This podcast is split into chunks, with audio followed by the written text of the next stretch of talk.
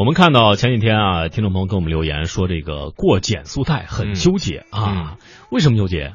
有时候它是一个轮子过，大多时候都是这样。但是有时候又两个轮子过啊。但是不知道这个过一个轮子和过两个轮子到底对车有没有影响？这过减速带到底该不该刹车？嗯，今天呢啊，我们俩就跟您说了说道啊，这过减速带到底该怎么过？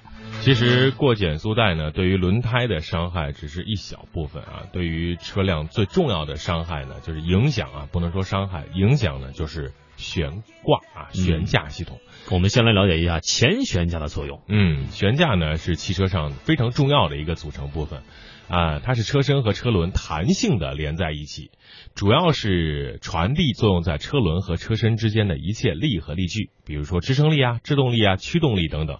并且缓和由路面不平传给车身的冲击，啊衰弱引起的震动，保证舒适性。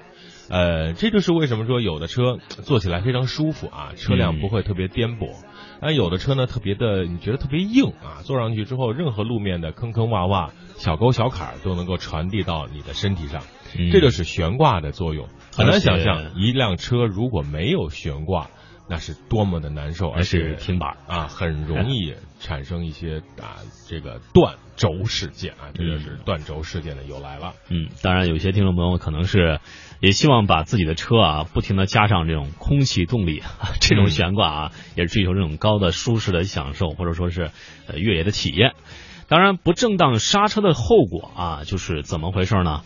就是在遇到一些啊减速带的时候，不正当刹车，踩刹车的时候呢，车身啊会重心前移，而且这种前倾呢是根据你车辆不同的性能所导致的，有的可能前倾的很很角度很大啊，因为车身前倾啊会对前悬架弹簧造成压力，前悬架弹簧被大幅度的压缩，那么相应的悬挂这时候就会变硬了。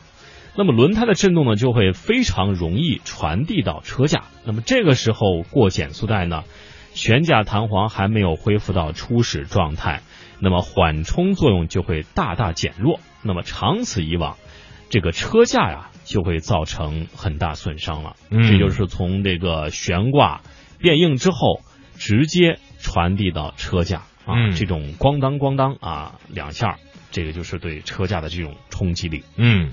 那么三种过减速带的方法是不可取的啊，我们觉得很正确的方法，但是是错误的。这个话题呢，我们原来也说过，呃，再次强调，也是来回答听众朋友们在微信公众平台上的提问。第一个是高速过减速带，这个很容易理解啊，车速越快啊，遇到撞击的时候力度越大啊，因为力的作用是相对的。如果长期走高速啊，这个过减速带。对车身的影响非常大，车容易托底，就是就打到底盘。